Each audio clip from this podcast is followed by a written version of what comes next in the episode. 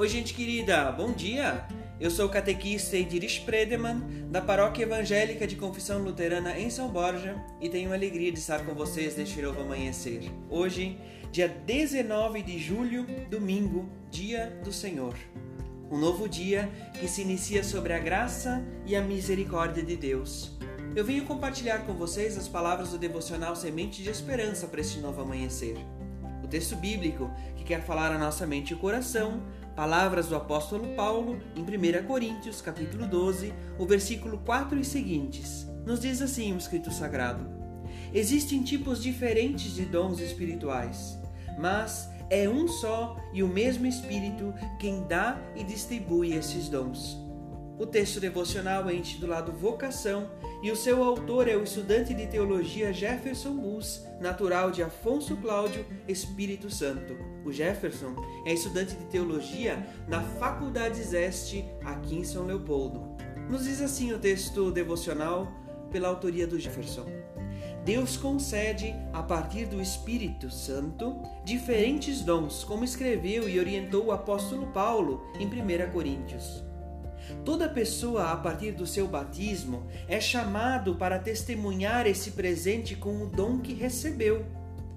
Porém, aqui vemos um grande conflito e confusão. Grande parte das pessoas imagina que dom é somente cargos de destaque de maior importância, como ser ministro ordenado, médico, juiz, advogado, entre outros cargos de destaque.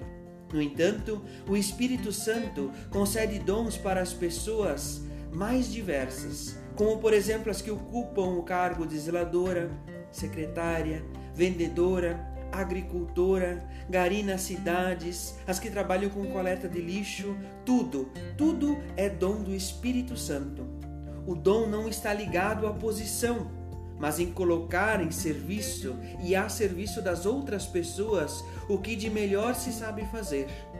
Lutero disse certa vez que o sapateiro pode servir a Deus fazendo bons sapatos, sendo honesto e servindo a Deus com o seu trabalho e o seu serviço. Qual é o seu dom?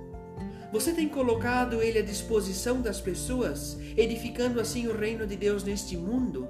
Acima de tudo, testemunhando da honestidade? O Espírito Santo deseja que você sirva às outras pessoas. Que o presente que ele deu a você possa ser também presente para as outras pessoas. Deus não escolhe as pessoas capacitadas, ele capacita as pessoas escolhidas. Vá e sirva a Deus com alegria e com o dom que recebeu.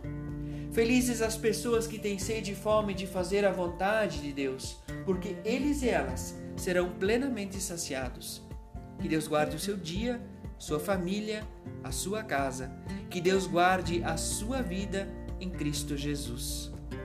Gente querida, um forte abraço, bom domingo e eu te desafio a compartilhar este áudio com três pessoas, três pessoas que não estão neste grupo, para que essa mensagem e o testemunho da nossa fé possam alcançar mais e mais pessoas. Forte abraço, fique na paz.